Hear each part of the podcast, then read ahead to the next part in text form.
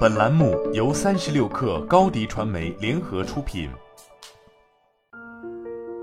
本文来自三十六氪神译局。我不相信那些说他们没有时间读书的人，当然也有一些例外。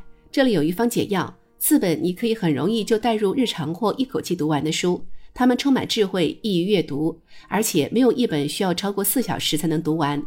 我不是在谈论速度或任何其他花招，阅读没有什么窍门，也不应该有。一，活出生命的意义。我记得当我在生活中感到特别迷茫时，拿起了这本书。当时我刚刚独自搬到葡萄牙。因为我想成为一名全职作家，提高我的葡萄牙语水平，并享受我的生活，但情况恰恰相反，似乎没有一件事像我希望的那样奏效。我的写作没有得到任何关注，即使经过大量的学习，我也一句葡萄牙语都听不懂。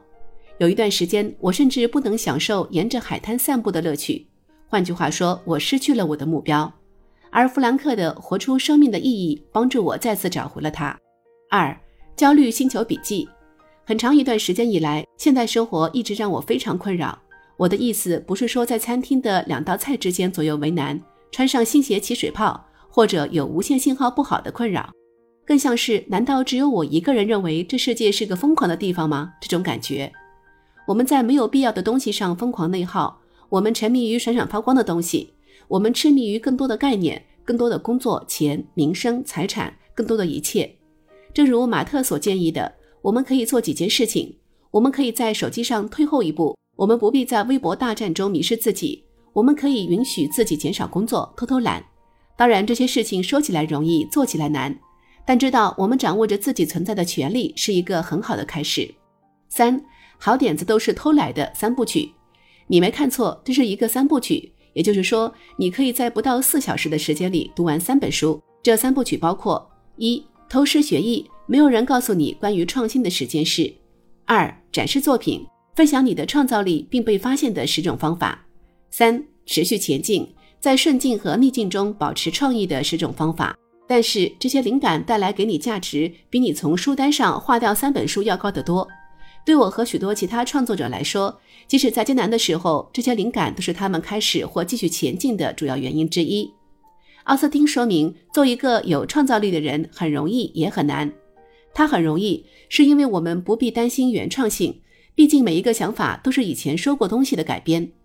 它很容易，也因为我们生活在人类成为创作者的最佳时代，还因为我们可以传授我们知道的东西，而不是等待一个伟大想法的降临。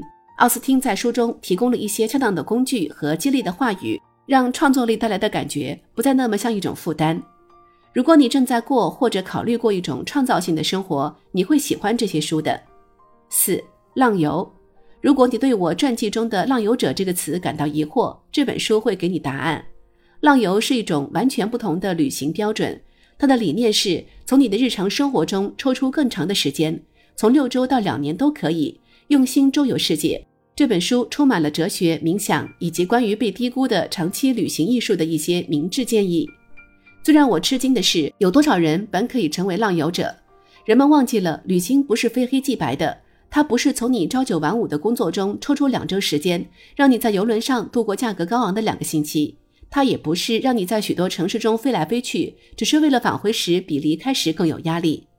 像这样发人深省的段落，塑造了我现在的旅行哲学。这本书教会了我在不休假的时候如何为旅行赚取资金，如何用更少的钱生活和旅行，以及没有理由再担心你的简历上会出现空白。在某种程度上，浪游就像在几个月或几年内从事一份新工作。这份工作教给你终极技能，以独立、灵活、协商、计划、勇气、自给自足和随机应变来拥抱生活。浪游教会了你生活的技能。好了，本期节目就是这样，下期节目我们不见不散。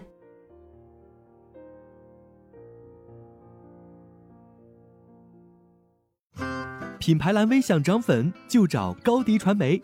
微信搜索高迪传媒，开启链接吧。